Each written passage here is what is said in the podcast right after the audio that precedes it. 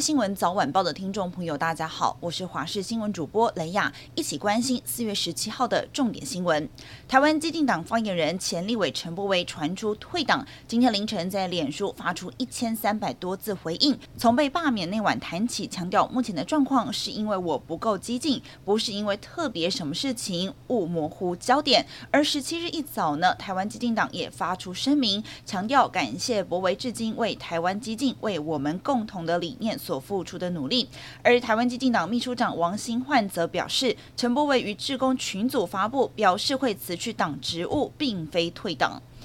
中央流行疫情指挥中心公布，一名两岁的幼童出现重症。指挥中心医疗应变组副组长罗一军提醒，孩童有四大症状要特别的留意，包含喉咙痛、流鼻水、鼻塞、咳嗽、发烧，而相关的警示征兆还包含了喘、呼吸困难、持续胸痛、胸闷。台大儿童医院院长黄立明则指出，儿童会以肠胃道的症状为明显，甚至会腹痛、呕吐、腹泻等等。虽然不是每一个个案都会发烧，但是烧起来可能会迅速飙高至三十九度。建议儿童染疫时，家长要先准备好退烧药，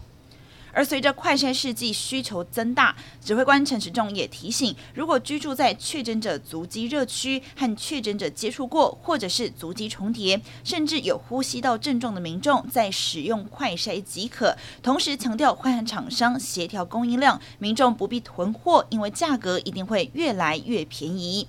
而在天气方面，受到东北季风的影响，北部跟东北部天气偏凉，水汽增多，各地在清晨出现局部短暂阵雨，午后则会转为晴到多云的天气。明天晚上开始又会有另一波水汽报道，下周二的水汽最多，各地天气为湿凉，要到下周三水汽减少，天气才会回暖。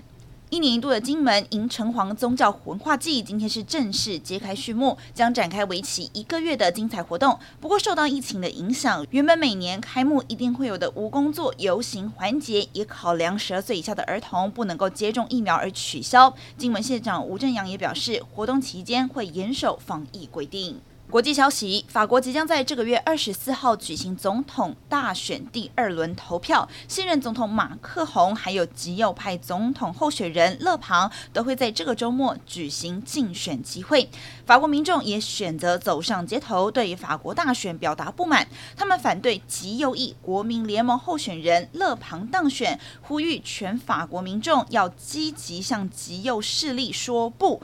而在巴黎的集会场面是一度混乱，法国警方也必须要释放催泪瓦斯。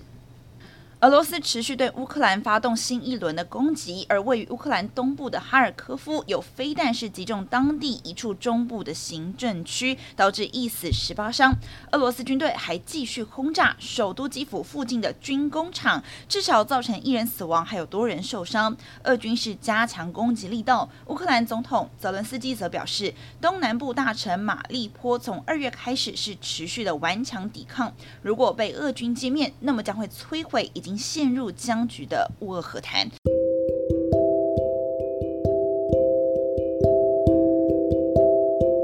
以上就是这一节重点新闻，感谢您的收听，我们再会。